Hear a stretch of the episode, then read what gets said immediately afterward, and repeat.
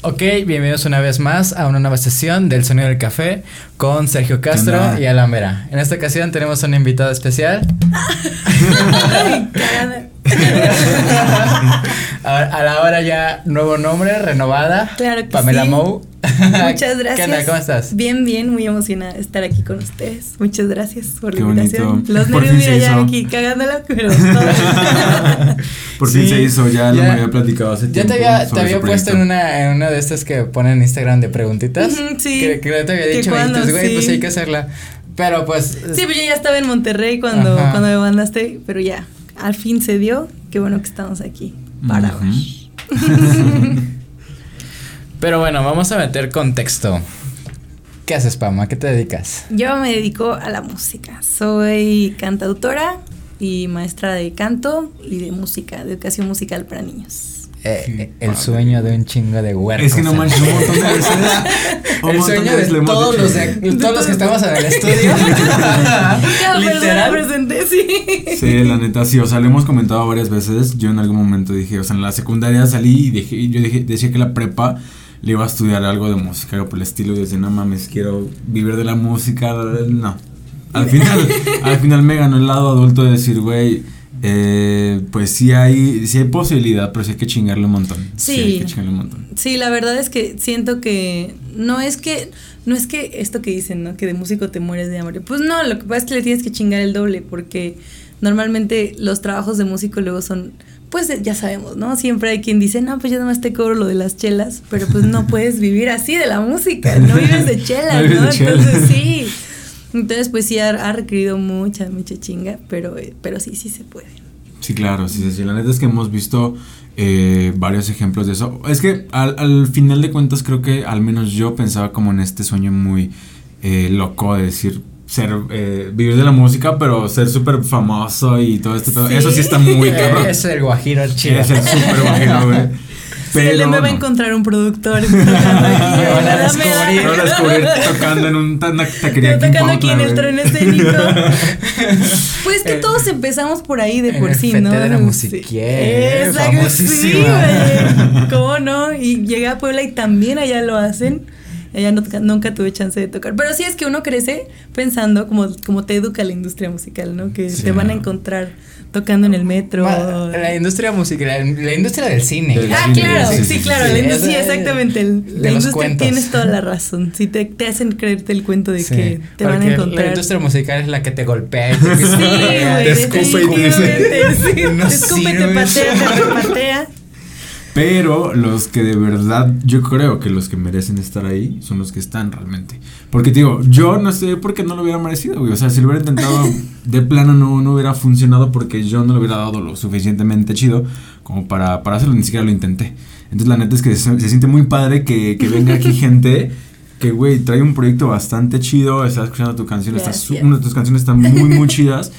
Y la verdad es que está muy, muy genial. Ahorita nos estabas platicando sobre todo lo que has hecho, pero no sé si quieres comenzar con lo, lo del principio. O sea, literal, ¿en qué momento dijiste, me Ajá. quiero dejar la música? ¿Y cómo fue la, aproxima, eh, la aproximación con tus papás, con tu familia? O sea. ¿cómo fue eso? Pues creo que desde muy chiquita tuve como que. En mi casa siempre han sido muy melómanos mis papás. Siempre era como que a la hora de trapear, ya sabes, ¿no? Mi mamá ponía las canciones y atrás de ella bailando y cantando. Y pues siempre fue como que ya a la hora de las fiestas familiares terminaba la fiesta y mi papá toca guitarra desde siempre. Ah. Entonces sacaba la guitarra y tocaba y yo decía, es que yo quiero aprender. Entonces en algún momento se, des- se dio la oportunidad de que, mi de que llegara a la casa una guitarra de la familia así de antaño y yo le dije, papá, pues enséñame a tocar.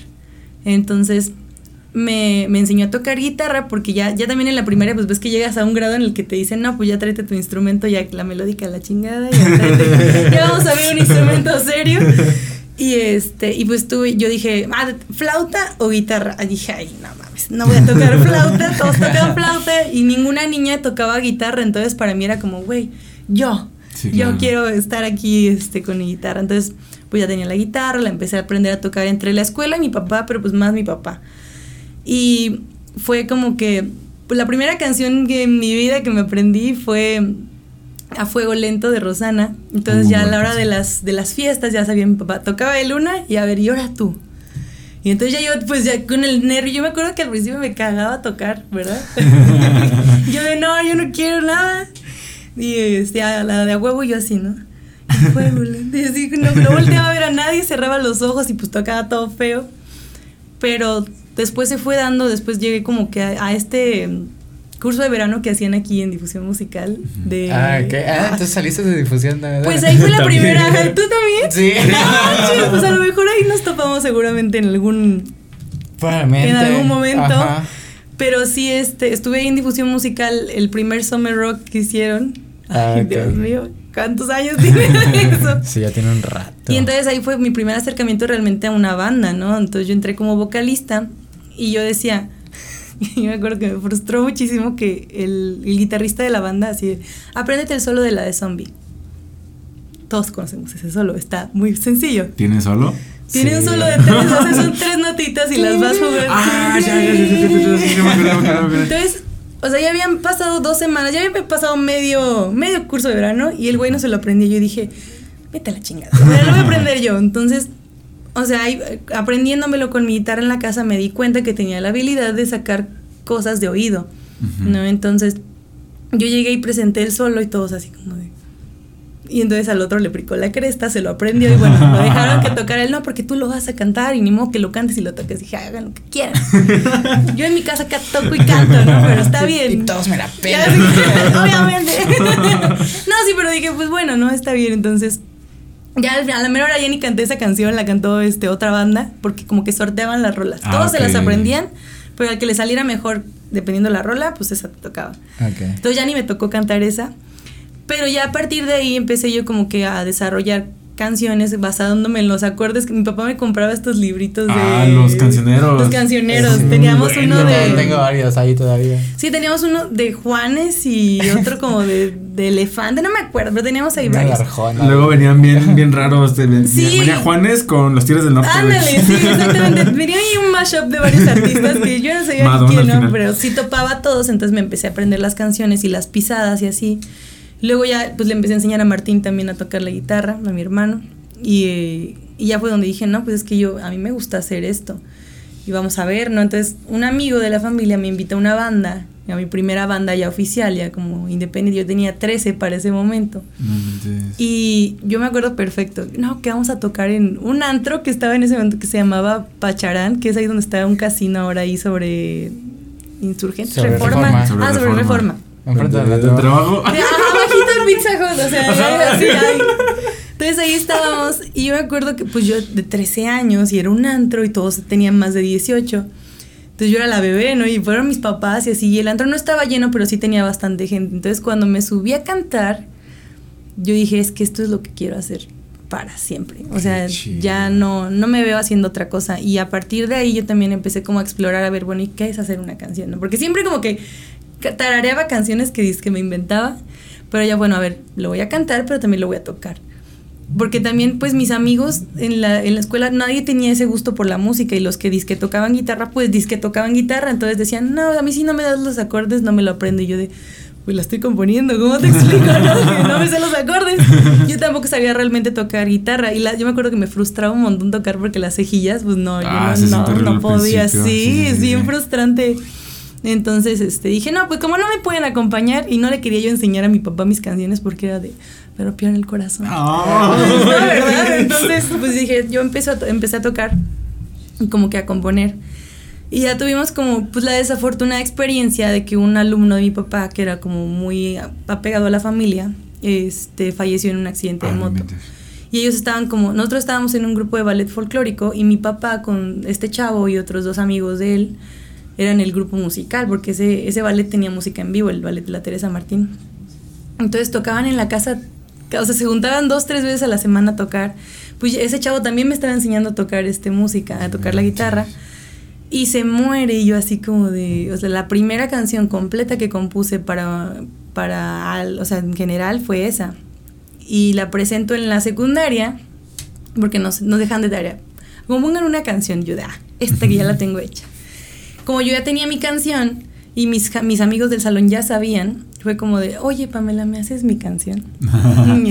oye, y también nos haces... Entonces yo hice las canciones de, toda, de todos los equipos. De, no sé, éramos como seis equipos.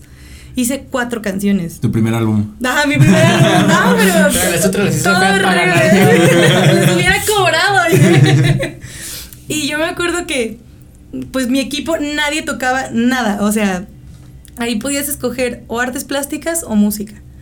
Entonces todo mi equipo era de artes plásticas. Y yo estaba en artes plásticas, pero pues yo ya tocaba aparte, como en mi casa. Entonces, bueno, pues yo la voy a tocar y la cantan conmigo. Entonces me acuerdo que yo estaba paniqueadísima y cierro los ojos y empiezo a tocar. Y no los oía cantar, no dije, ay, pues a la chingada voy a cantar yo sola. Y me aventé la canción completa así, muerta de miedo aquí, así, los otros medio la tarareaban. Me acuerdo que abro los ojos y ya no nada más era mi salón, o sea, ya en todo el pasillo, en la ventana, estaban los otros grupos porque mi maestro les fue a hablar de que les gustó mucho. Entonces abro los ojos y están aplaudiendo un chingo de gente, la prefecta llorando, porque además, pues en la escuela conocían a este chavo. Ah, y yo expliqué de qué era la canción antes de presentarla.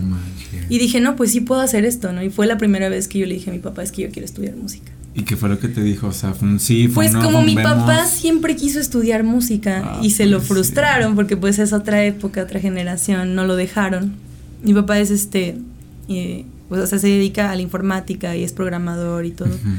Y le gusta mucho, ¿no? Pero pues a él, él, le gustaba mucho la música. Y mi mamá quiso ser bailarina, pero pues tampoco la dejaron. Entonces, como siempre estuvieron ellos como en ese deseo, o sea, siempre nos enseñaron a pues es que tú lo que quieras hacer, ¿no? A mí me vale lo que te dediques, pero quiero que seas feliz. Siempre nos inculcaron eso en la casa. Entonces, mi, mi mamá nos decía, yo no quiero que seas doctora, nada de que es doctor, abogado, no, yo, yo porque no, quiero que seas feliz. Yo ya está bien, está bien.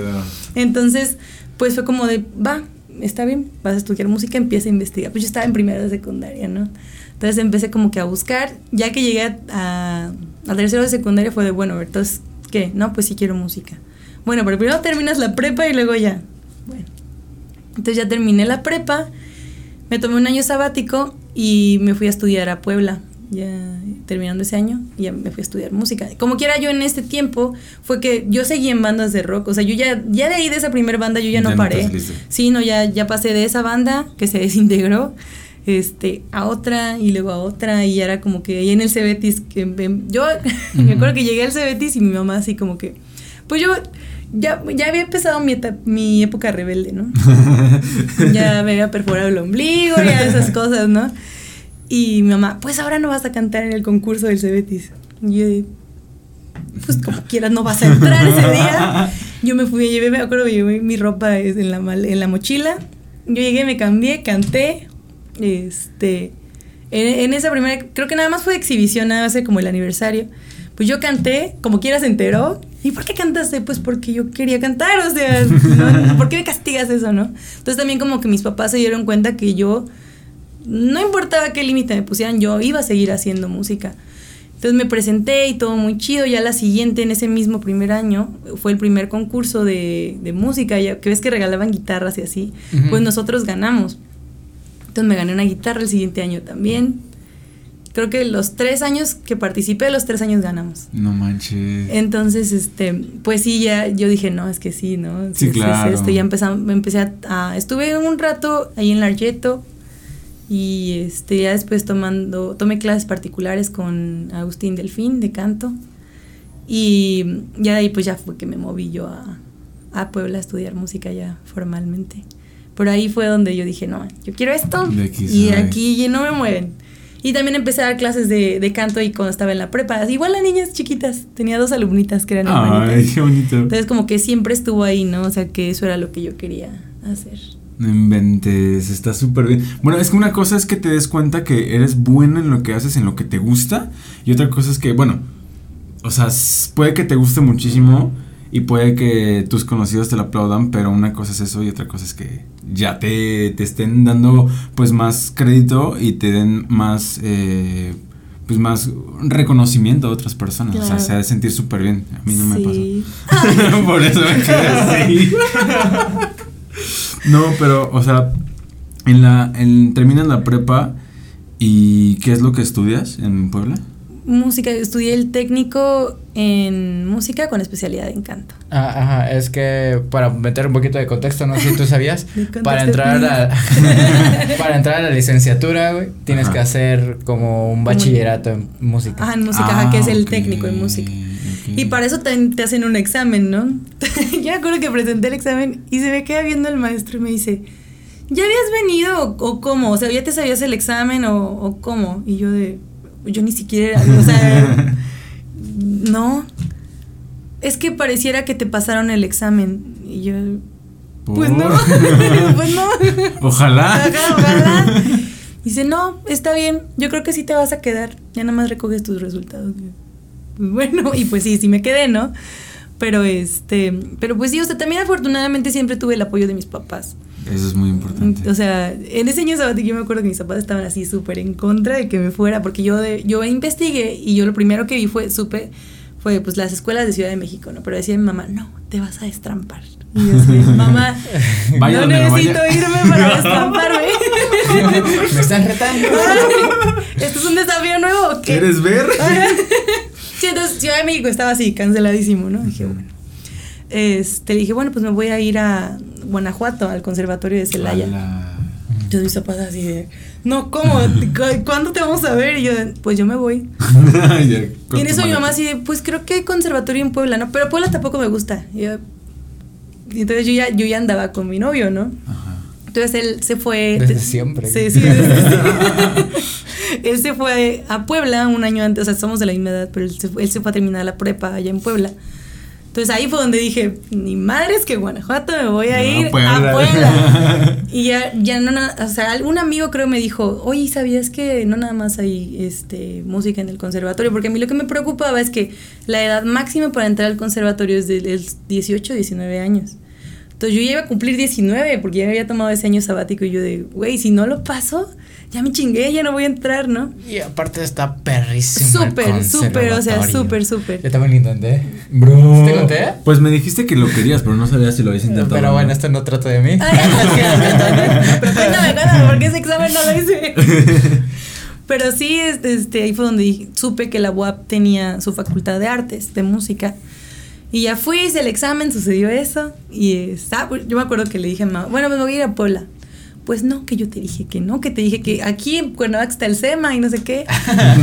y yo de, no, yo me voy a ir a Puebla. Total, mis papás como que dijeron, ya dijimos que no, ¿no? yo me acuerdo, y justo platicábamos de eso apenas, este, mi hermano y yo le dije a mi mamá, bueno, pues como ustedes nomás no los veo que, que me la crean, yo el sábado me voy a ir a investigar lo del conservatorio y lo de la UAP ya tengo mi dinero para comprarme, para ir para mis boletos y así. Este, me voy a tal hora, regreso a tal hora y mis papás así se voltean a ver como... No, pues te llevamos. ah, ¿verdad? Entonces me llevaron, vieron dónde estaban las dos escuelas. Este, también a ellos les convenció más la UAP. Ya que cuando eso fue en noviembre y cuando llegó abril el siguiente año ya me fui yo una semana ya porque te hacen eh, tomas un curso intensivo para hacer el examen. Ok. Entonces yo me fui y mi mamá ya así ya la sentía, mi mamá de y no quiero que te vayas a quedar en casa de tu ah. novio. porque yo quedé con una prima. Obviamente no me quedé ahí todos los días, ¿verdad? Pero sí. Señora, sorpresa. Mamá, perdón. No es nada, no es sorpresa. Mi mamá sabe muchas cosas. ¿O no? Que sucedieron bajo su tutela. ¿O no? ¿O no? no. Perdón, mamá. Pero sí, este. Pues siempre ya que como siempre me vieron muy decidida sí, claro. y realmente siempre nos apoyaron mucho con esa parte, pues no, siento que no hubo realmente como un, que porque tengo muchos amigos que la familia hasta les dejó de hablar, ¿no? O sea, mm. mis abuelos, por ejemplo, o sea, todavía hasta la fecha, el sábado, ayer que llegamos, mi abuelo de, pues ellos son músicos, pero a mí no me gusta eso, pero pues ya ni modo. Pero está muy orgulloso, ¿no? Pero dice, pero pues a mí me gustaría que estudiaran otra cosa, pero pues son nuestra generación, ¿no? Entonces. Se, comprende. Exactamente. Sí, digo, si a mi papá no lo dejaron, pues claramente están en contra. Entonces, este, pues con todo y todo nos apoyan mucho y así. Y pues te digo, mis papás siempre, siempre, siempre, siempre han estado ahí al pie del cañón. Este, o sea, mi papá fue como de, bueno, ya se va a ir a Puebla. Afortunadamente a él se le abrió esta oportunidad de irse a, trabajar a, a, Monterrey. Entonces, pues siempre me apoyó con todo, ¿no? Que los exámenes, que las inscripciones, que lo que hubiera que, que comprar y así. Y siempre, pues mi mamá también, ¿no? O sea, y, y mi hija esto, y aquí, y ya como que siempre, siempre han estado muy cerca y muy pendientes y muy de, y es que tú puedes, ¿no? Y cuando lo del examen de, ay, pero es que no entiendo por qué no, pues es que no fue mi culpa, pero es que sí puede, le digo, pues sí, pero yo no, yo no doy el visto, bueno, mamá. Pero sí, este, pues siempre, siempre he contado con su apoyo, he tenido la, la Qué suerte. bonito, güey. Qué, qué chida. Qué Ha de ser bien bonito tener. Cierto, mamá. Saludos. Saludos. ¿Cómo es estudiar esa carrera? O sea, hemos tenido otros, otros profesionistas aquí que han estudiado diferentes cosas y es como, ok, si eres chef, que tu tarea que es hacer un pozole, un pedacito, güey. Si ¿Cómo presentas un examen de baile, un pedacito? ¿Cómo Claro. haces, cómo haces, cómo es un- una carrera en Sí, música? es como en high school. Pues, Es es ay, como- es que fíjate que-. En los Disney, como siempre, tiene la culpa, como decíamos, el cine. Es que hubo, hubo de todo, o sea, porque, pues yo para empezar, yo ya sabía que no quería estudiar música clásica, ¿no? Música académica. Yo quería estudiar, pues para hacer música popular, yo quería música popular o jazz o algo así. Ok. Pero pues yo ya sabía que Fermata y Martel no eran algo que estuviera dentro de mi presupuesto. Ah, No, entonces eh, sí, exactamente. Entonces pues dije, bueno, la UAP, ¿no? No me voy a estar complicando la existencia. Y, y desde que llegas al curso propedéutico te dicen, este, nada más que están seguros que quieren música académica, porque aquí la música académica es así. No, no así, así. No hablamos de así, esto, o sea, hablamos de esto. Exactamente, exactamente, tal cual. Entonces, pues yo de, pues aunque sea así, ay, aunque sea así, o sea, ni pedo, no me queda de otra, ¿no? Pues Ajá. bueno, entonces, para mí en particular sí fue como de, güey, qué hueva, porque era como que apégate a las reglas de la música académica. Y en el técnico siento que a pesar de que no hay, no es tan cuadrada la, la el, el método de enseñanza, es aún así muy, muy aquí, ¿no? O sea, pero fue muy padre porque tuve maestros muy chidos. Mi maestro de canto, que fue mi maestro todo el técnico, tuve yo la suerte de que era uno de estos rebeldes, ¿no? O sea, como de, sí, te estoy enseñando música clásica, pero también me gusta el rock, ¿no? Así, como tocaba, tiene su banda y así. Saludos, Marco. y pues él sabía, ¿no? O sea, me, se- me acuerdo perfecto que se me quedaba viendo y me decía, es que me, me caga porque me recuerdas a mí. Así, rebelde, ¿qué te voy a decir? y yo de, ni pedo, ¿no? Porque pues era, apréndetela. O sea, ahí todas las tareas para canto, por lo menos, y, y igual para lo demás, ¿no? Pero para canto era repertorio clásico, ¿no? Primero pues que las áreas antiguas, y después que un área de ópera, y después que este, una zarzuela, y entonces ya se empiezan a complicar, pero todo es eh, repertorio operístico, o sea, todo es académico. Entonces, yo en mi vida había cantado eso, yo venía de cantar música ligera y Sí, covers, o sea, sí, exactamente, puro cover de rock. Entonces, pues imagínate, ¿no? Yo fue como, bueno, pues, entonces ya, este, pues me tuve que apegar, pero me sirvió mucho, ¿no? Porque yo no, me, no, no sabía lo que era la técnica vocal, o sea, ya tengo clases de canto, pero también siento que nunca lo había visto de forma tan seria como saber que hay una técnica y por qué es que la técnica te sirve, o sea, que hay que cuidar tu instrumento, que porque hay mi maestra también como es muy rebelde, también es una persona muy zen y muy acá muy hipiosa, ¿no? Entonces, siempre nos lo movió como de, güey, es que tú como canta, o sea, tú como guitarrista puedes ir y comprar la y mandarte a hacer una pinche guitarra del color, forma, sabor que quieras, ¿no? Pero como cantante, Ajá. tú eres tu instrumento, ¿no? Y te tienes que subir con lo que eres y con lo que traes, ¿no? Con todas tus inseguridades. Él nos, nos decía, es que eso es una mentira de tus problemas déjalos abajo del escenario. Dice, no, o sea, porque No. eso no se hace, eso no se puede hacer porque entonces te subes hueco.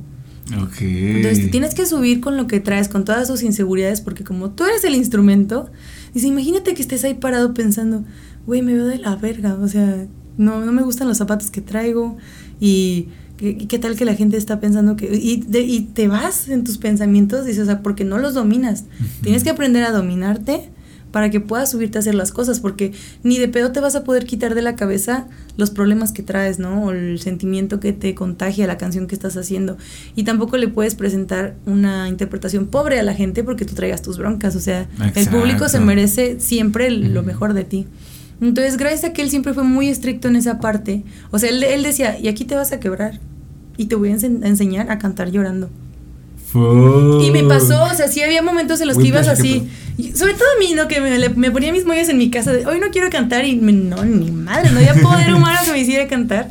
Pues ahí en la escuela era como que, me vale, o sea, no te vas de aquí y no pasamos de, de ti a tus siguientes compañeros hasta que cantes. Entonces yo me acuerdo perfecto. Un día que yo no quería, o sea, yo de, verdad no quería, creo que me había peleado con Iván y, y mis papás me acababan de cagar por teléfono. Y yo llegué así de, ay, vengo sin ganas, Marco. Hoy no quiero. pues no me importa, pasas. Y yo de, y estoy cantando y hacía media canción, yo de, ya no quiero, canta, ya no quiero. Y como es muy gritón y muy así, entonces del plano me quebré. ¿En serio? Y me solté a llorar y, y canta. Y, se paró aquí así enfrente de mí y dijo, y terminas la canción. Y entonces, o sea, en ese momento obviamente me emperré y no lo entendí. Pero ya después dije, güey, o sea, estuvo muy bien, ¿no? Porque entonces, ¿qué fue lo que pasó? Canté la canción muy bien. O sea, que fue también algo que me, que me di cuenta ese día, ¿no? Como dominé mi emoción y la proyecté a lo que estaba haciendo. La canción me salió como no me había salido en todas las veces que la había ensayado. Ah. Entonces me dijo, ¿ves? O sea, no es que no puedas, es que no quieres. Y no puedes no querer porque si no, ¿qué haces aquí? Exacto. Y entonces, gracias a eso, pues yo también como que agarré, dije, o sea, pues sí, es que esto me lo tengo que tomar en serio, si eso es lo que quiero hacer. Y ya, pues ya, también pues nos enseñaba mucho esto de que, pues güey, tienes que, que disfrutarlo, o sea, disfrútalo y contagia y métete en el papel y también, como él es muy así, muy rebelde, en ese primer año, él es muy fan de los Beatles, entonces montamos el musical de Across the Universe. Entonces fue mi primer acercamiento al teatro musical, que también nunca había hecho nada de eso. Me tocó ser Prudence. Y así ensayos así de sol a sol, de, clases de teatro, que también nunca había tomado clases de teatro. Entonces fue una chinga, pero aprendí tanto, tanto ese año de tantas formas y además pues mi grupo de canto, o sea, también se super unió, porque él, él nos decía, ustedes aquí son hermanos y ella afuera también. No hay competencia, dice, porque estoy hasta la madre de que el ambiente musical tenga que ser así, o sea, de competencia. Dice, porque así nos enseñan, o sea, no nada más en el ambiente musical, en el ambiente que quieras. Sí, claro. Pero si yo te educo a pisar al otro, no te estoy enseñando nada que no enseñen los demás. Entonces, aquí no puedes venir a sentirte más que nadie porque todos están aprendiendo. Y entonces, pues siempre fue como un, un, grupo muy de, muy de compas, ¿no? Muy, muy hermanos. Entonces, en vez de, si a alguien se le salió un gallo, se, se lo pidiera como, güey, tú puedes y échale y todo, o sea, siempre ah, echarnos porras, o sea, nunca fue pisotear. Claro, nunca falta, ¿verdad? Nunca falta el envidioso y ahí el chismosillo. Pero, pero siempre fue muy así, entonces yo también aprendí eso y es lo que yo le enseño a mis alumnos, ¿no? Sobre todo a los alumnos grandes, porque a los niños, pues, no es menos complicado, ¿no? Pero con los grandes sí tienes que ser muy claro güey, es que no porque cantes bien, te puedes sentir que vas a ir aquí a, menospreciar a todos los demás, ¿no? O sea, no vales más que nadie porque cantes mejor que nadie. Y también a mí me ayudó, ¿no? Porque yo no era que no era que fuera la gran cantante ni que me sintiera mucho, pero sí, obviamente tienes tu ego de. Sí, claro, y eso te pone en tu lugar, ¿no? Claro, exactamente. Entonces ahí yo también aprendía de que, güey, o sea, es que no, puedes decir, yo soy la más verga de Cuautla, pues no. O sea. ¿Entraron muchos en tu. en, el. en, la carrera, en la generación? Pues ese año éramos como como 60, 80 ah, la generación. Ah, pero como todos, ¿no? Sí, terminamos como 25. Es lo que iba a decir, si sí. terminado todos, eran muy Sí, o sea, y te estoy hablando de que 80, 90 de diferentes instrumentos. ¿Y rango de edades? Pues yo tenía una compañera de 55. ¡Qué bonito! Sí, en mi grupo de armonía. O sea, y entramos juntas. Pues yo me acuerdo que me tocó así el mismo salón que ella cuando el examen de admisión. Entonces, este, pues sí, tienes, tenía yo compañeros, yo tenía 19 y tenía una compañera que fue mi amiga mucho tiempo, que ya tenía 15 años cuando entramos. Y tenía o sea, ella salió de la secundaria. exactamente. Pero pues ella era de Puebla, no tenía esa facilidad, yo pues me tuve que esperar. Y ella estaba estudiando la prepa y, la, y el técnico en música. Y yo pues ya, ya había tenido la, la prepa y entonces ya estaba estudiando esto esta señora ya tenía su vida hecha, ¿no? y pues se metió a estudiarlo porque dijo es que siempre lo quise hacer y nunca tuve el chance. Y es como bachillerato técnico como, por ejemplo, un Cebetis que tienes tus materias de troco común y aparte tu especialidad o Pues algo así, pero haz de cuenta que, o sea, todas las materias de tronco común también son de música, o sea, por ejemplo, todos estaban los de viola, los de violín, los cantantes, guitarristas, flautistas, etcétera. Y las materias de tronco común eran solfeo, armonías, este, ah. conjuntos corales. Ah, y llevabas tus materias de especialidad, ¿no? Canto, este, podías escoger otro taller de composición o de desarrollo escénico, cosas así. En la, en la licenciatura pues hay más materias de, de especialidad y las de tronco común pues son más sencillas. Pero igual, o sea, tienes tus materias de tronco común y todo, pero todo enfocado a la música. Ah, no, No, qué chido. órale. Sí. Sí, un High School Musical, sí, así entonces. Sí, pues sí, o sea, y, y llegas y así escuchas, yo me acuerdo, pues escuchas los que están eh, tomando clase, Ah, pero en el patio así la gente con sus instrumentos y todos bien, todos acá en el mood, acá bien músicos, todos con tatuajes y este... Me acuerdo que teníamos un compañero bien, o sea, como, pues muy curioso porque el güey iba vestido como pachuco, ¿no? Así como el trajezote, los zapatos, este, Ah, ¿en charol blanco con negro. Tenían como, como 10 años más que yo, pero así con toda la pinta acá, todo el personaje bien montado. No me acuerdo qué instrumento tocaba, pero siempre llegaba aquí muy así, muy pro. Triángulo.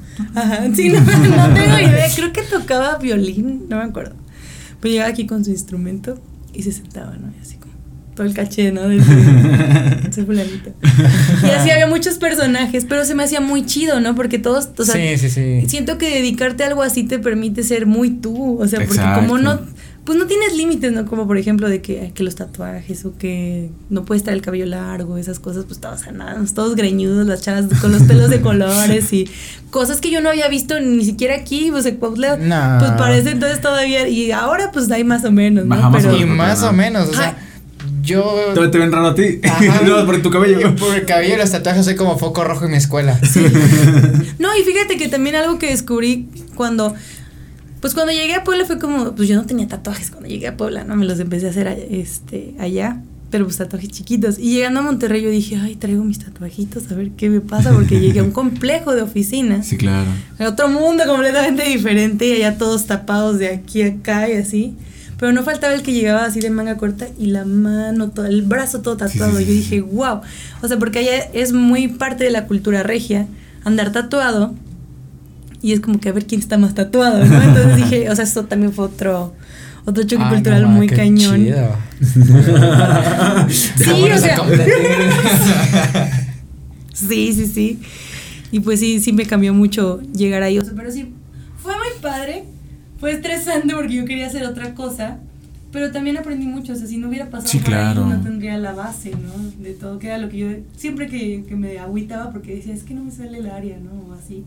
Decía, bueno, pero me tiene que salir porque si no tengo esto, no tengo la base para hacer otras cosas. Exactamente, tienes un montón de fundamentos, pero súper bien para Sí. hacer ya lo que tú quieras. en Sí, ya cuanto- por lo menos ya te, ya te puedo leer una partitura, o sea, ya te entiendo, ya me puedo entender con otros músicos, ya puedo desarrollar una partitura de mis canciones, que fue, eso no me lo enseñaron a hacer en el técnico, yo lo tuve que Manches. aprender a hacer, o sea, pues sí me enseñaron solfeo, ¿no? Sí, claro. Y te enseñan a usar estos programas para hacer la partitura en la compu y así. Pero pues yo no, no lo había hecho en serio, no había transcrito mis partituras de que pues no me quedó el área en este tono, pues la tienes que transcribir toda el programa y cambiarla o transportarla. Entonces, este, pues dije, pues voy a hacer mis pininos ahora que voy a hacer mi, examen de composición y ya vi que podía, ¿no? Pero entonces ya lo empecé a desarrollar y dije, güey, pues sí, para esto era, ¿no? O sea, y ahora que cuando, cuando he tenido que darle partituras, porque pues está el músico al que le puedes dar el, este, el cifrado, ¿no? Pero no falta el músico, ¿verdad? Que te pide la partitura. Te vas a ver entre ellos, güey. Sí, es que así es mi hermano. ¿no? Entonces. Que saca puro 9-10, ahí, ya, ya lo vi presumiendo esas Claro, calificaciones. güey. claro, o sea, Ese güey estudia licenciatura en música, en música también. No manches, qué chido. Pero él estudia composición, entonces. Ok, ok, Pues ok. él es aquí. La impresora humana te hace la partitura a mano y todo. Pero Con sí, o sea, pluma y tinta. Sí, literal, literal. Pero sí te digo, o sea, nunca falta el músico al que le tienes que dar pues el trabajo bien hecho, ¿no? O sea, porque él estudió y estudió para. Entonces ahora ya tengo esa facilidad, ¿no? Ya, ya me puedo dar el lujo de hacer esas cosas. Y ahora que estudié el programa musical para niños, pues yo también ya entiendo, ¿no? Porque hay, Claro. hay gente ahí que nada más estudió pedagogía y no sabe absolutamente nada de música y para ellos es como, wow, qué bonito el cuento de la señora clave de sol. y para mí es como, güey, me lo tuve que meter a huevo. Ojalá me lo hubieran enseñado como lo estás aprendiendo. Pero sí, sí, o sea, es, es, este, es muy chido, te exigen mucho, pero vale toda la pena. ¿Y Sí. qué, qué onda con lo de las... me bueno, hace un rato mencionaste sobre las obras musicales. ¿Participaste en más o solo... Ese es, dijiste que uno de los virus de la Cruz de Universes es de la película. Sí. Ah, ok, está sí. muy buena esa película. Súper, súper, súper. Fue llevar la película Ah, el teatro. Ah, no ma, qué chido. Entonces estuvo muy padre. Me acuerdo que en esta. Este es, que no me acuerdo qué canción es. Este. I Want You. Que ves que en la película está Prudence con. ¿Cómo se llama esta? La de los chinos. Ajá, sí, este. No me acuerdo. Ah, no, pero ella, ¿no? Sí. Y el personaje de. de. Jude. Jude. No, el negrito. El, el guitarrista, guitarrista. Ajá, Jojo y Sadie. Entonces, yo hacía esa escena con Sadie, era Prudence y Jojo. Y se supone que están como acá en el trip, ¿no? Entonces, la escena la, la modificamos para que nosotros estuviéramos eh, hasta el frente del escenario en una esquina y aquí atrás los bailarines, el, el juego de bailarines, la banda atrás. Y los proyectores salían, sacaban como flores y figuras y así como, este, Ah, todo bien va. chido. Y me acuerdo que mi maestro fue así de, este, pues se supone que ustedes están dando un toque. Pues fingen, Finge forjando. Y nosotros de, ¿por qué fingir? Pues le pones tabaco. Claro. Claro, obvio. Pero es guiño guiño o, o sí es tabaco. Ah, sí, no, no. Le ponen tabaco, tabaco. Del- Del verde. Y le pusimos un poquito de los dos. Y, y me acuerdo, o sea, creo que es de los toques más, este, perdón mamá, más legendarios, fue así como, o sea, ahí enfrente del público y la, la gente ni en cuenta, o sea, nos, nos, nos oímos y fue como, wow, ¿no? Entonces ya era como que ya la canción ya fue todo el trip, de- o sea, de, de verdad. De verdad. Ya, ya lo traíamos muy bien montado, ¿no? Pero fue como, como ya, sobre todo, pues fueron cuatro funciones. Entonces ya lo hicimos hasta la última, o sea, tampoco fuimos tan Solo fue hasta ya la del cierre. Pero fue la mejor de todas, porque Pues ya, sí. ya después de esa vez que va Baby Cos y todas las canciones ya todas este, tripiantes, entonces ya fue. Ya estaba Fue súper padre. Se me hace una experiencia súper chida. Ya después de eso, eh, pues ya no, ya hubo otra presentación el siguiente año. Pero yo ya andaba muy metida con mis fechas y re- el teatro musical, sobre todo como lo llevaba mi maestro, pues requería de Sí, horarios, ¿no? Y si decían ensayo mañana, pues ensayas mañana y era a morir. Y mis tocadas regularmente, yo abría conciertos, yo tenía que estar a las 5 o 6 de la tarde para el soundcheck y los ensayos del teatro musical terminábamos 8 o 9. Entonces yo decía, pues sí me gusta mucho el teatro musical, pero no es algo a lo que me quiera dedicar realmente. Yo quiero ver mi proyecto y ya se me estaban empezando a abrir fechas, abriendo conciertos. Yo decía, es que no puedo, no puedo soltar esto. Sí, ¿no? claro. Entonces pues tuve que elegir. Me perdí de hacer Jesucristo Superestrella. Uh, Yo iba a ser este, la Magdalena. Mi maestro Ah. todavía me lo reprocha, o sea, pero tú debiste haber sido Magdalena y me lo rechazaste. Y pues esa les fue muy bien, muy muy bien, pero siempre me lo reclama. Y este y ya no ya no pude seguir haciendo teatro porque empecé ya a mover mi proyecto. Y a mí también me tocó ver una obra también de una de un bachillerato técnico en artes eh, de una amiga que estudiaba en UNAM, en Ujú. una prepa, no sé qué prepa del UNAM es la de Sí, artes. sí, Ah, no sé. No, ni idea. Ajá, Sí ¿qué tengo número? eso. Ajá. Ujú. Y este y ellos hicieron la de Hoy no me puedo levantar de Mecano. Ay, qué padre. Está buenísima también esa. Y hubo un tiempo en el que estuve como enamorada de Mecano, así estoy escuchando puro Mecano por la hora. Es que sí te, te come, o sea, a nosotros, por ejemplo, después de Across the Universe, mi maestro estaba que quería poner la de Rent. Ok. Entonces nos, nos puso para, tenías, tenías como que de repertorio por semestre, era un área, una de teatro musical y la, según, la, según el grado en el que estuvieras, pues la que seguía, ¿no? Dificultad. Entonces dijo, va a ser teatro musical. Y me dijo, y tú vas a montar tal de Rent. Entonces me acuerdo que nos puso Seasons of Love y ves que trae ahí un súper agudo. Y yo me enamoré de la, de la, can- de la canción y vi la película y dije, güey, yo quiero hacer esto. Y se abren audiciones para Rent en Ciudad de México. Entonces yo así, güey, pues voy o no voy. Me dijo mi maestro, no tienes opción, o sea, es tu tarea. ¿Quieres pasar el, el semestre? O sea, realmente ya tienes el semestre, pero te voy a reprobar si no. Pues ahí voy a la audición. O sea, era mi primer año, yo venía a hacer Across the Universe, yo venía así de, no, sí, güey, me voy a quedar con el papel, sí, cómo no. Llegué bien temprano, yo fui la primera en llegar, o sea, no había ni abierto el donde iba a hacer las audiciones. Y empiezan a llegar las chavas. Unas ya venían acá, perrísimas con el taconzote, perrísimas, maquilladísimas. producidas. Yo venía así con mis covers y pantalones de rojo, mi chapadita todavía, este, no traía ni maquillaje, mi mochilita, ¿no? Con mis partituras. Y este, y las chavas así, se empezó a hacer la fila larga. Y este, unas venían así como que en pijama para apartar su lugar, luego se metían al carro y salían transformadísimas, ¿no? Puta madre, no me acuerdo que ya no me puse la labial como para no bueno. Me puse la bella, la verdad. Ajá, sí, me puse la labial y como que, bueno, a ver, despierta tantito. Y empiezan ahí a, a, calentar ahí en la, en el, la fila, ¿no? Y así, güey, cállense. ¿Qué? Yo pues iba sola, ¿no? Entonces, y yo no soy de Ciudad de México, pues claro. ¿no? Y entonces así de, güey, ¿te acuerdas cuando nos vimos en la audición de no sé dónde? Y yo de, puta, es mi primera audición. no, no, hice ni amigos en la fila. Entonces, y pasa la audición, me comían los nervios, y aparte, pues, pura gente de, de Ocesa. Ok.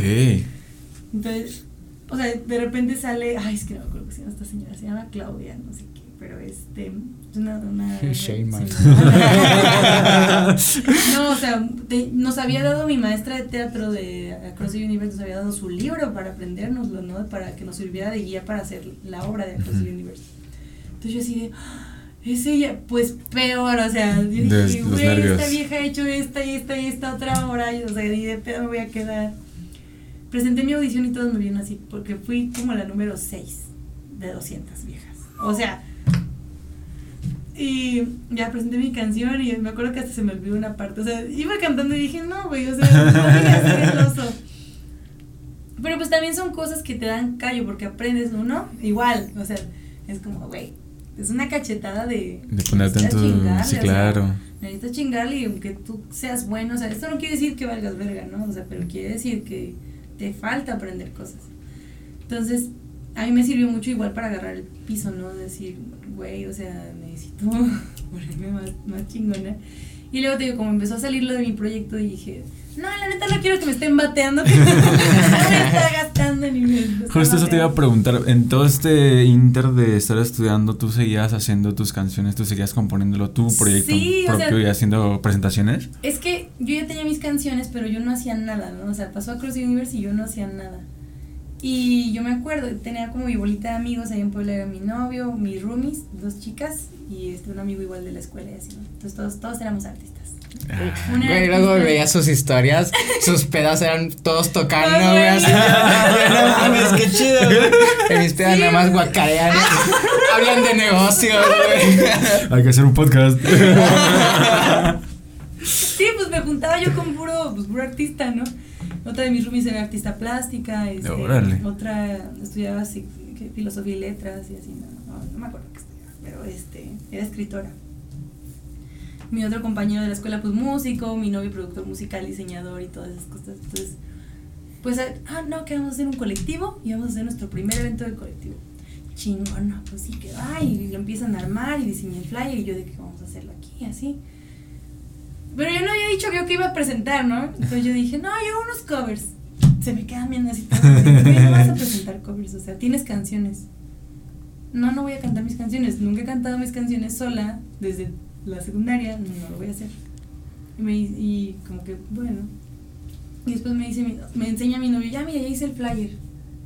Y no venía mi nombre, ¿no? Y yo así. ¿Por? ¿Qué estás diciendo? y es este, dice, pues no vas a presentar nada, ¿no? O sea, dices que no me vas a enseñar tus canciones, dices que no quieres presentar tus canciones. Aquí es puro artista este, propio, ¿no? O sea, de creaciones propias. No te vas a presentar a subir, no se vas a subir a presentar covers. Puta, me, o sea, me lego que...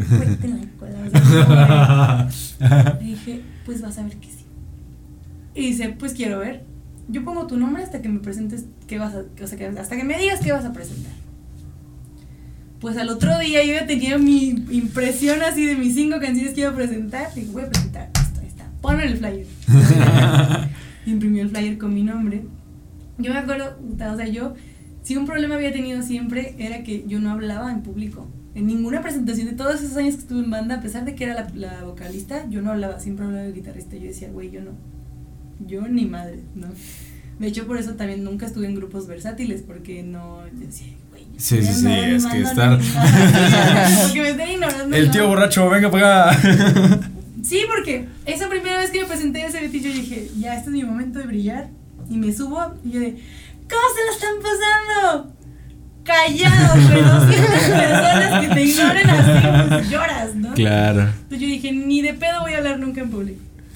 Entonces yo, este, para esa presentación, me acuerdo que escribía así mi texto, ¿no? Iba a presentar mis canciones y tenía así mis párrafos.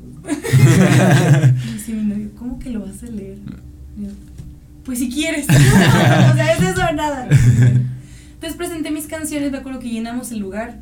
Pues éramos No seis artistas, ¿no? Entonces pues se llenó. Y fue la primera vez que presenté mis canciones y que vi que a la gente le gustó. Entonces yo dije, güey, yo quiero hacer esto ya, para siempre. Ni siquiera tenía realmente ya que me estuvieran jalando todavía. Pero yo dije, voy a presentar esto. Y entonces, ya cuando me, cuando me jaló mi manager, que le latió mi música y así, que fue cuando me empezaron a dar presentaciones de, para abrir conciertos, fue que sale la convocatoria para Jesucristo Superestrella. Y dije, no, güey, o sea, ni modo. Claro. Pero sí seguía yo, ya fue cuando empecé yo a mover mi proyecto, ya tuve como mis primeros pininos como presen- con presentaciones de que hay 15 personas, así. A ver, y, y ahí empezó ya después, el primer concierto que abrí fue el de Corina Lorenz, ya, no, no es cierto, el de Carrelló, le abrí a Carrelló y ya luego Corina Lorenz, y este, ya fui como que empezando, a- después le abrí a, Gonzalo Alora, esa fue como una super experiencia, porque ese güey fue guitarrista de Fito Páez y tocó con Gustavo Ah, no. Ah, no Entonces mames. yo iba No así llores. cagada de nervios, ¿no? El güey súper chido, o sea, fue como que salimos, ese día eh, falleció el abuelito de mi manager, entonces no se pudo ir con nosotros a... Siempre después de las presentaciones nos íbamos a cenar en bola como para convivir con el artista. Ujú. Entonces me dice, güey, te lo encargo. Y yo, puta madre, yo como 15, 20 años, qué hago, ¿no? Pero el güey súper cool, ¿no? No, pues vamos a cenar. Fuimos a cenar. Y nosotros vivíamos muy cerca del café, entonces este, le dije, pues vamos a ir a la casa, vamos a, a convivir un ratito, ¿qué pedo jalas? Se fue a mi casa, No echó el jam con nosotros, y ahí platicándonos de cómo era Gustavo Cerati en el escenario. Ah, ¿no? no, o sea, no imagínate, toda la noche nos estuvo así de, güey, no es cierto que está este güey aquí en mi casa. Y este, y ya a partir de dije, güey, yo no quiero dejar de hacer esto. Ya después ¿Y ¿Lo drogamos? Lo esa dormimos la idea. Veía sobre la mesa. Sucedió y todo, todo muy chido. Se portó muy, muy chido. Ya después de eso, no me acuerdo que, pues abrí más conciertos, pero ya fui a Monterrey a visitar a mis papás. Y un amigo de Puebla estaba de gira allá con Ed Maverick, que no era nadie en ese momento. Órale. Me dice, güey, voy a tocar en tal lado porque no le caes, echamos el palomazo. Llegué y me lo presentó, yo de, ¿qué onda? Soy Pamela, ay, soy Eddie, que no sé qué. Este, me subí a cantar y me acuerdo que me bajo y me, y me dice, oye, cantas muy chido, voy a tocar allá en Puebla porque no abres estos, estos conciertos. Pues vale. Entonces fueron dos funciones de 200 personas cada función y yo de, ay, cabrón. O sea, porque allá en, en Monterrey fue así, cinco personas había en el bar, no más. Y llegamos a Puebla y ya fue como, ahí fue en donde ya empecé a abrir conciertos más grandes, ¿no? Este, le, le gustó mucho, se fue a esterear a mi casa, se quedó a dormir allá con nosotros. No manches. No, se ve Nori. Sí, con Aidan, que su, era su manager en ese momento y su productor. Ahorita ya, pues ya se mueve con Universal. Sí, sí, sí. Pero en ese momento fue, fue muy chido, no sé qué te digo, súper buen pedo. Eddie es muy, muy lindo. Se quedó allá con nosotros, después me dijo, oye, vamos a tocar en diciembre. ¿Qué pedo? No, pues sí, lo abro. 700 personas. No manches. No, no es cierto, 400 personas, 400 personas, pero es un jalo. Y luego, no, pues vamos a ir a Sala Forum. ¿Lo abres? No, pues sí. Ah, no manches. 600 personas. Iba Pepe Problemas, iba Dromedarios Mágicos. Sí, sí, sí. Iba pues sus, sus compas de Pepe Problemas, los de Sputnik. Ajá. Pues after en mi casa. No pues, manches. Y todos en mi casa. Yo me acuerdo que yo estaba así. Tenía Pepe Problemas aquí, su hermano, el manager, y así, Eddie, este, Diego, Dromedarios, Aidan, y a mi novio, mi amigo y yo. Y estábamos los tres así. O sea, güey, no podíamos ni convivir. Estaban, no, sí, que qué chido, que güey, qué chido que nos recibieron en su. Y yo te lo juro, yo así toda, el, toda la noche estuve de, güey, ¿qué está pasando? Y este. Y no, Y muy, otra muy vez, chido. muy ¿Los chido. drogamos? O sea, Debes de tener ahí tu, tu como en los, las pizzerías famosas, Ándale, güey. sí. Que el, aquí estuvo famoso, que aquí se sentó este Maverick, aquí estuvo Tar, aquí Pues estuvo tengo mis Tar. y Hitler, dije- ¿verdad? Esa segunda vez sí le dije, oye, Eddie, ay, me da un montón de pena, no te quiero molestar porque ya sé que todo el mundo ya te pide autógrafos. ¿Me firmas? sí, güey. ¿Cuántos quieres? Me firmó uno para mí, uno para mis hermanos, le firmó otra a otro amigo. Güey, es que me recibiste aquí en tu casa, ni modo que, ni modo que te diga que no. No, que me niegue. Mi bomba. Y ahí tengo mi cuadro así con su firma. No, y, y eso dices que ese fue, pues, este, cuando apenas estaba como que Sí, creciendo, fue ¿no? 2017, 2018. Fue en 2019. Es que este güey es fan de ese. Soy súper fan de ese Ah, güey. Entonces, 2019 fue cuando explotó cabroncísimo. Sí, fue, o sea, fue poquitito antes, despuésito. O sea, ese mismo año fue que tuvo el concierto en el, En el lunario. en el Lunario. Sí, soy un fan, güey. Pues yo sí, qué, chido, ¿no? O sea, me dio mucho gusto que, que se dieran así. Todavía me acuerdo que le abrió. Ay, no me acuerdo a qué grupo le abrió. Ahí en el auditorio de la UAP. Ahí sí ya no sé. Pues no me acuerdo si le abrió a este. a Camilo VII o a. ay, ¿Cómo se llama esto? Bueno, un grupo de esos. Y este, no, nos invitó a ir, nos mandó boletos para ir y así. Ya no Sí. pude, no me acuerdo por qué ya no pudimos ir, pero Ujú. este, pero fue, pues nos consideraba mucho, ¿no? Todavía. Qué chido. Sí, ya, ya, ya no lo solté, dije, güey, yo no quiero ya dedicarme a otra cosa, quiero hacer mi proyecto, ¿no? Y quien quita después pega. Ya después tuve el chance de abrirle a Elsa y el mar y a Darmin me estás matando, que también son muy chidos. No manches. Hasta esos güeyes también se la rifan muy cabrón. Son bien chidos, las dos, tres veces que les he abierto también siempre como, ¿qué pedo para mí? ¿Qué? Y, o sea, ya con tus proyectos ya hiciste grabaciones en estudio, ya estás produciendo, ahorita nos estás diciendo que vas a sacar más el, el próximo, bueno, este año. Este yo ajá, sí, porque ya estamos, estamos en el futuro, güey. Ustedes lo van a ver. en el futuro. Ajá, sí, o sea, este año vas a sacar más, más canciones. ¿Cómo está todo ese, ese relajo? Pues ahorita estamos, digo, ya, ya tengo tres, tres sencillos arriba.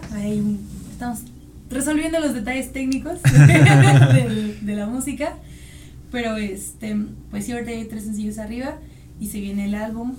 Antes, o sea, te- teníamos el plan de sacar un álbum con otras canciones, pero pues como que siento que se, se tardó tanto eso que ya no vibro igual con esas canciones, la estamos, la estamos como readaptando. Ok.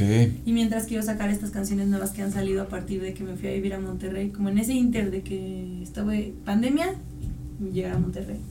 Entonces ya tengo, ya tengo bastantes canciones ahí este, guardadas. Ahorita produjimos una con, con Abraham Rendón. Saludos, Abraham. Saludos. Y este que se llama Entre Montañas, que es la, el primer sencillo de ese álbum que va a salir.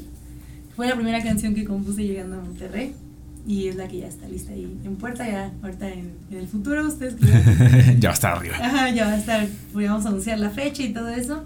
Y ya de ahí, pues, pues yo obviamente primero empecé con pop, ¿no? Pop rock era lo que yo sabía cantar. Sí, claro. Y ahorita, este, pues mi novio es como súper adicto al, al hip hop y al trap y así. Ok. Entonces, este, y también a la música electrónica, le mama el house y ese tipo de cosas. Entonces, como que compartir siempre con una persona que tiene gustos así por completo opuestos a los tuyos, te empapa de muchas cosas. Sí, he- complementa. exactamente, y he probado muchos géneros.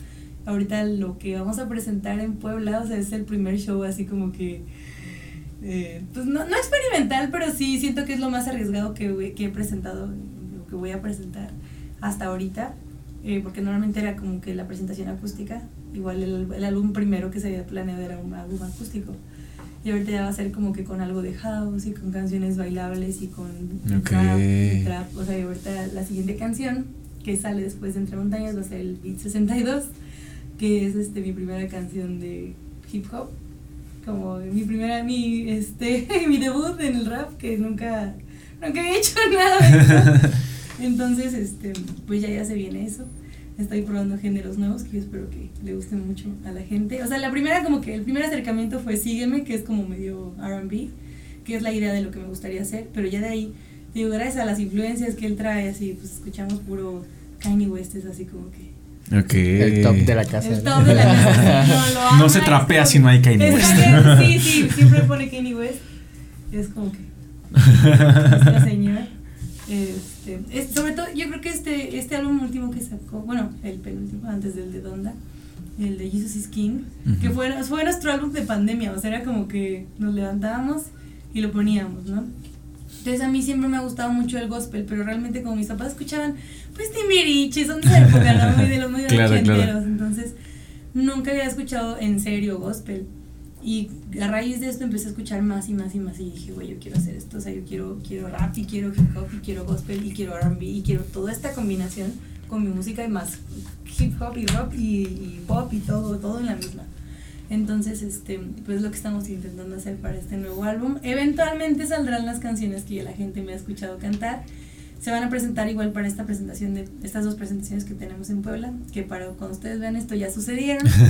este, pero sí es, es la idea movernos ya como con otros géneros y como ahí, a ver, a ver qué tal nos va. Qué padre, güey. La neta está muy chido ese pedo, güey. Sí, la neta sí. Fíjate que como que creció mucho el rap y ese pedo ahorita en pandemia. Yo también me clavé en ese show. Sí, güey, o sea, Está muy chido. algo que me gusta mucho es que, y que me enseñó este género, fue que puedes decir lo que se te dé la pinche gana. O sea, yo siempre me di cuenta, como- como que como- componía así de que las flores son, las rosas son rojas, las violetas son azules. Muy poético, ¿no? Sí, claro. Flor azul, espina roja. Ah, sí, sí, exactamente. Y llegas al, al hip hop y escuché pues Kanye West y Sabino y Tino el Pingüino que también le mama a mi novio y este y así y, y Adam Cruz de ay, se ve más chingón, ¿no? Sí, claro. Y todos hablan de lo que les da la gana, ¿no? Incluso las chicas que están haciendo ahorita hip hop, o sea, Samantha Barrón y Noah Sainz y, Girl Ultra y así, como que empiezan a decir cosas que antes no se decían. Y a mí eso es lo que me gusta, ¿no? Y, o sea, ahorita hice mi primera canción que dice una grosería.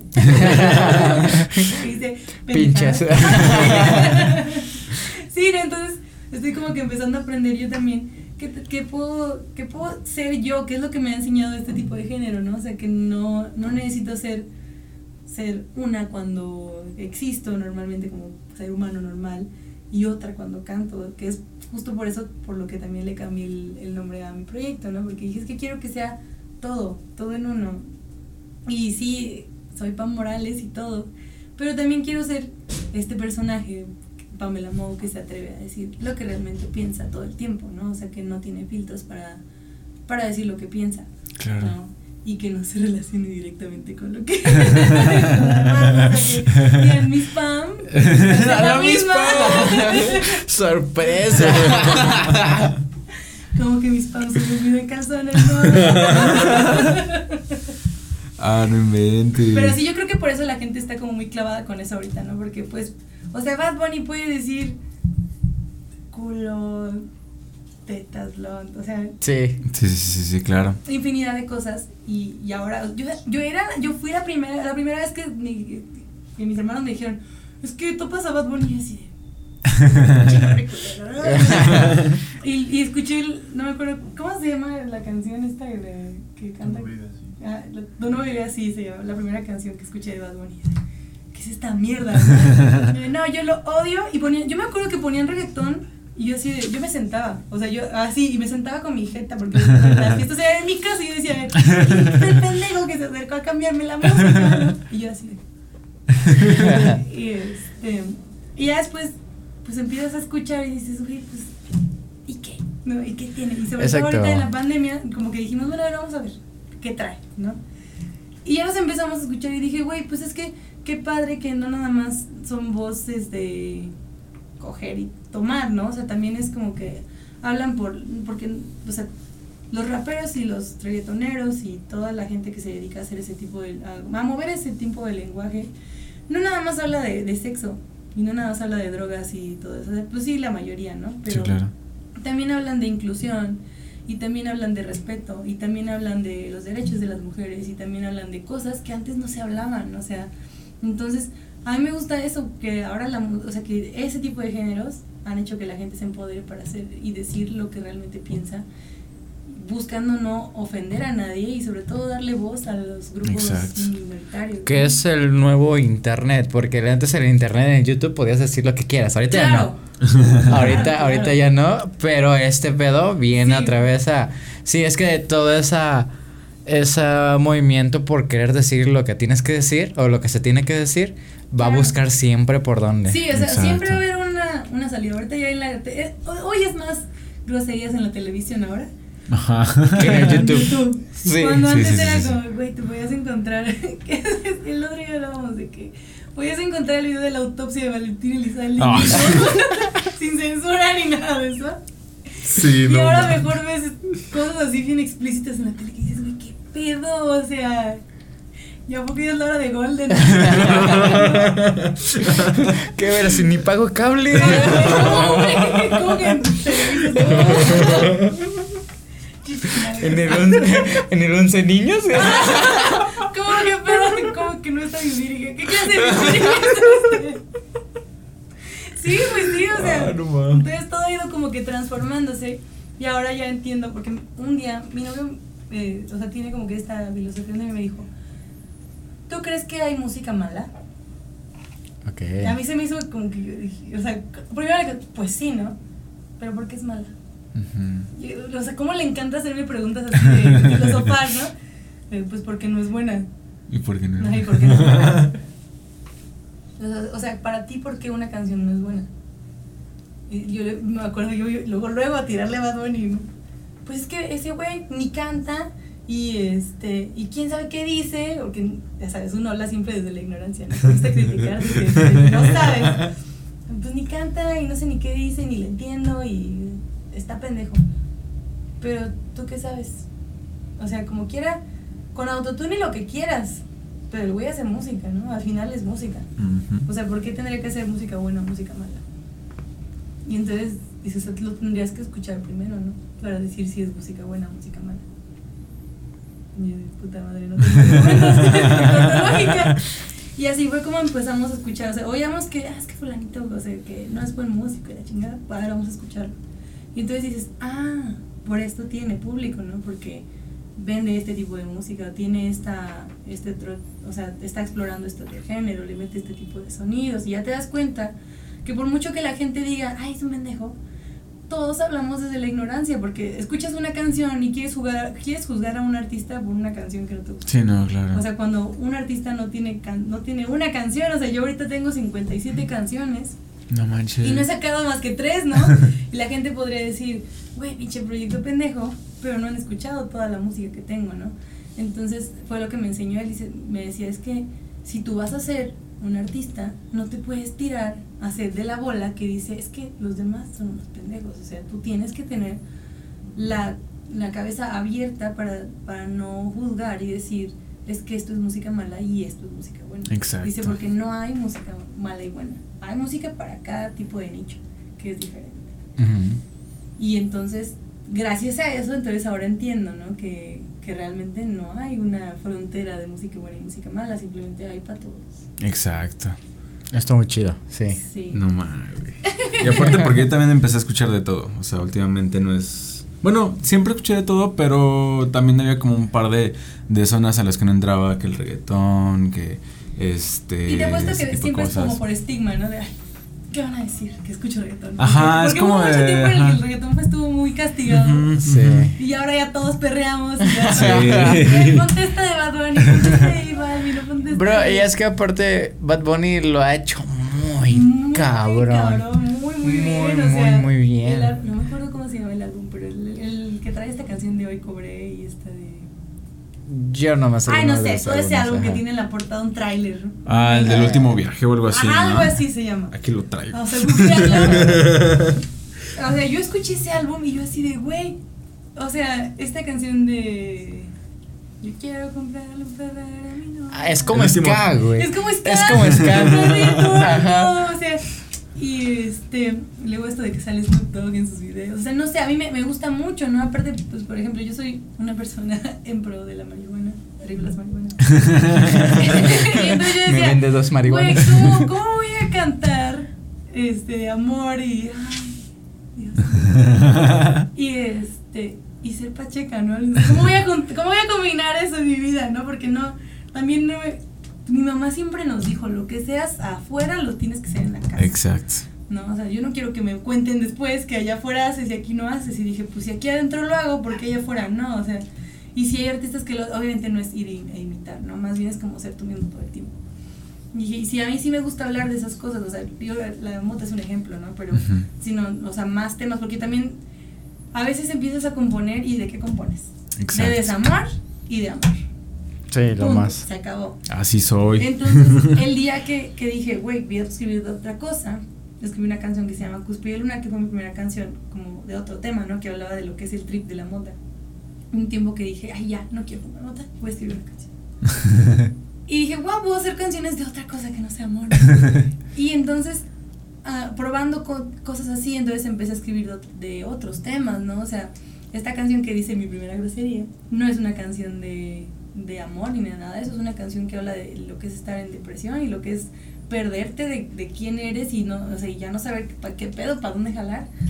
Y entonces, gracias a que exploras artistas que hablan de todos los temas del mundo, entonces tú también empiezas a crear otras cosas, ¿no? Y empiezas como este camino de autodescubrimiento de, de tu propio método de creación, de tus propios, este, los temas, que, que, porque me decía, me dice mucho Iván, ¿tú qué vas a decir? ¿Tú de qué vas a hablar? O sea, no puede ser un proyecto nomás de amor y desamor porque ya hay demasiados. O sea, ¿tú qué vas a, cuál es tu diferenciador? ¿Qué vas a aportar? Exactamente, ¿qué vas a aportar? Qué chido. O sea, que des puntos de vista diferentes, aunque, aunque abordes temas que ya hayan abordado, pero que sea tu punto de vista y que sea muy sincero, ¿no? O sea, que seas muy tú. Entonces, que él tenga este pensamiento y que me lo comparta todo el tiempo, a mí me hace todo el tiempo estar en introspección y en evolución, ¿no? De ahora voy a componer esto y ahora, no nada más, ahora voy a componer, pues sí, de amor, pero le voy a cambiar el género. Y ahora voy a componer, pues, de no sé, por ejemplo, esta de cuando se acaba el mundo, que es una canción que habla del fin del mundo, pues sí, pues desde el punto de vista del amor, pero voy a meterle otro ritmo, ¿no? O sea, y entonces ya empiezas a probar cosas nuevas, tanto en temas como en géneros y todo esto, y a veces cerrarte solamente escuchar lo mismo que has escuchado siempre. Sí, pues, claro. O sea, me, me, me decía mi psicóloga, es que no puedes esperar resultados distintos que haciendo lo mismo siempre. es, es estar loco, ¿no? Entonces, pues si, si quieres empezar a, a trascender y hacer otras cosas y a crecer y aprender, necesitas empaparte de todo, no puedes quedarte nomás con azul y rosa porque hay chingos de colores, ¿no? Exacto. creo que sí es muy importante eso, que no, que no estigmatices una música como buena o mala, sino que digas, güey, bueno, ¿por qué? lo voy a escuchar, para ver si es cierto, ¿no? A lo mejor nomás me gustan dos pero ya con esos dos ya se amplió mi panorama musical. Exacto. Dos canciones, ¿no? O sea, yo no me quedo con las mismas siete de siempre. Que fue lo que a mí me pasó. Yo decía, güey, yo, Guns N' Roses y Creep. y, Chalo Ay, Camila y ya. No sé más de música. Pero pues no, no puedes, no puedes vivir así, menos si, si te dedicas a crear. Exacto. No, neta, estuvo muy chido, güey. es que te platico algo rápido. Eh, yo dije este, a principio de año que quería eh, hacer ejercicio, comer mejor, leer más libros y hacer una canción. Ah, excelente. Y pues ya va a terminar el año. y ya vamos a acabar el año.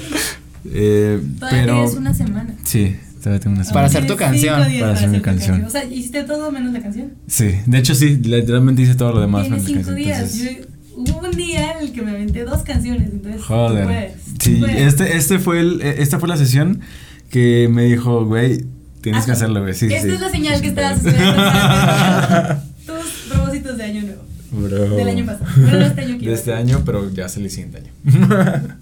pero sí, sí, sí voy a hacerlo. Ay, está sude. Ah, está llorando por los Ah, no mames. La verdad estuvo muy chido. Nos pasa luego mucho que invitamos a gente y bueno, obviamente esto de la cámara, los micrófonos, las luces, pues a mucha gente le pone muy nervioso. Entonces, contigo fue así como que te dejaste y, todo muy chido. O sea, la verdad se disfrutan un buen cuando platicamos así. Sí, y, Y, el invitado, la invitada, habla un buen y así se, se debraya y todo. Eso está muy, muy chido porque pues no nomás ya somos este güey y yo hablando. Claro, es que si no estás así como de yo di algo, ¿no? Exactamente. Sí, la neta sí, estuvo muy chido, muy, muy chido. Muchas gracias. No, de que a ustedes por la invitación. Aparte siento que también fluye chido porque ya tenemos tiempo de conocernos. Realmente creo que nunca habíamos tenido chance de sentarnos a, a, platicar. no. está chisma. Excelente, sí, ¿no? Y también creo que desde que empezó la pandemia la gente, o por lo menos yo siento que he aprendido mucho de, pues, de muchos podcasts, ¿no? Sigo esta de Se Regalan Dudas y Muy bueno. Risa y así. Lloro Entonces, cada vez. Luego veo, los, luego veo algunos invitados que digo, güey, ¿para qué te invitaron si no estás diciendo nada?" Yo no tengo mucho que contar de mi historia, pero pues ya me había aventado unos cuantos chistes ahí. No nada. Entonces como que también siento que ya venía así como que con la mentalidad. Con el mood, ¿no? Ah, sí, Sí, sí, sí, sí, sí. No, pero antes estuvo muy chido, gracias Y, por y venir. salió hoy, o sea. Ah, sí, o sea, así esto de se ya. planeó. Sí, o sea, vi, vi tu historia que estabas aquí y dije, ah, no mames, y te mensaje. Y luego como, como no me seguías, no te lo podía contestar. Tuve que entrar y te mandar tu mensaje porque mira, no se puede, no se Pero ya, puede. mira, ya lo resolví. disculpa. Ese men tampoco acaba de ver la notificación. Tú no tienes pretexto. Pero no, sí, qué chido que se dio. Muchas gracias por invitarme. Y pues, aquí no Vamos a terminar este podcast con tu rola. ¿Con, con cuál? ¿Con la Sígueme? ¿La van a poner? Sí. Ah, pues si Les voy a cobrar porque- Pero tiene un costo. Mejor vestido lila. Mejor vestido lila porque ya sí me. Va. Amigos, ustedes no sé si lo sepan, pero uno de repente se harta de sus canciones. Lo a es que sí, sí, sí. Es, como cualquier, aunque no sea tuya, o Sí, sea, no. nosotros como músicos sabemos que si tocamos una canción, otra canción, no las traes Sí, en tu no. celular. No, y vestido lila, fíjate que es una de mis canciones, creo que ha sido mi favorita un ratote. Ahorita ya, es- ya, ya es otra, ya sería mi favorita. Pero esa como que, como tuvo mucho, como estuve muy involucrada en todo el proceso de grabar, la, la grabé a distancia con, una, con mi mejor amigo, pues sí, uno de mis mejores amigos, con Ambarano. Saludos. Saludos. Este, que, o sea, la grabamos, la grabé poquito antes de venir, así, una semana antes de irme a Monterrey, la grabé con él. Se produjo a distancia y mi familia estuvo súper involucrada, me ayudó un chingo con el video. Órale. Sale mi hermana en el video. Entonces, Sí. para que le vayan a echar Pues es como la protagonista. Ajá, sí, ella Es es la protagonista. Sí, sí lo vi. Ella hace mi papel y yo soy el fantasma. Órale. Sí, sí, sí lo vi. Sí, entonces, pues, vayan y véanlo. Ahorita que la pongan. Sí, ya, ya noté, Sí, de que es que no sé si has visto el, el podcast este de dos nombres comunes de José Madero y Andreas, este, no sé qué. Ay, creo que vi un, vi un pedacito, vi un, vi un corto. Ah, pues esos güeyes siempre acaban con una rola, entonces yo dije, verga, está chido ese pedo. Y voy a poner siempre, y ya Se tengo, tengo como seis podcasts poniendo rolas al final de, de amigos que hacen música. que De, de aquí o así, entonces al final va a estar la tuya y de ahí voy a poner las demás que vaya saliendo así en diferentes Sí, la neta, está muy chido. Muchas gracias. Cop- Este, YouTube siempre nos chinga por el copyright, pero todos modos No nos monetizamos, no nos nada. pagan. Nos vale verga el dice, no puedes monetizar. Digo, ¿a poco me dejabas, güey? Quiero esto que ahorita le vale más. Porque trae un desmadre, no te preocupes. Ya nomás, pues ahí si quieren encontrar mi música, me pueden encontrar como Pamela Mou en Instagram, Pamela Mou guion bajo en Instagram. En Facebook todavía estoy como Pamela Morales Music. Este, en YouTube igual como Pamela Mou. En Spotify, espero que para cuando ustedes ven esto ya no suceda, pero pueden encontrar como Pam Morales si quieren escuchar Sígueme y como Pamela Mou si quieren escuchar Vestido Lila y cuando se acabe el mundo. Y espero que eso ya no suceda, pero pues ahí en Que solo te redes- encuentre como Pamela Mou. Sí, ah, para va, Pero pues sí, igual Pam Morales para los cuates.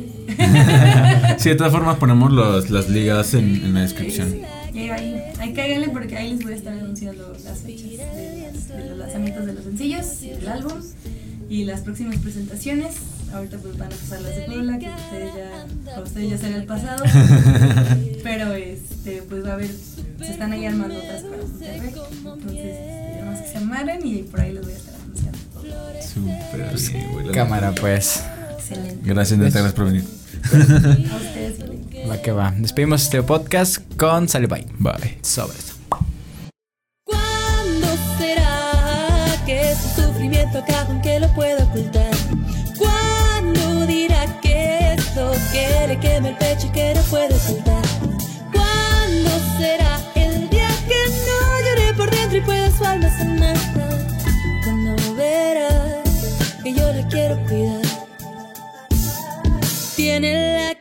carita de muñeca.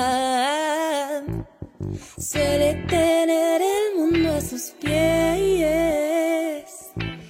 El carmín decora su sonrisa y nadie puede ver todo el dolor que trata de esconder. Y si te acercas un poquito podrás notar los surcos en sus callecitos por llorar. Siente que se pierde en el abismo, no sabe que cuenta con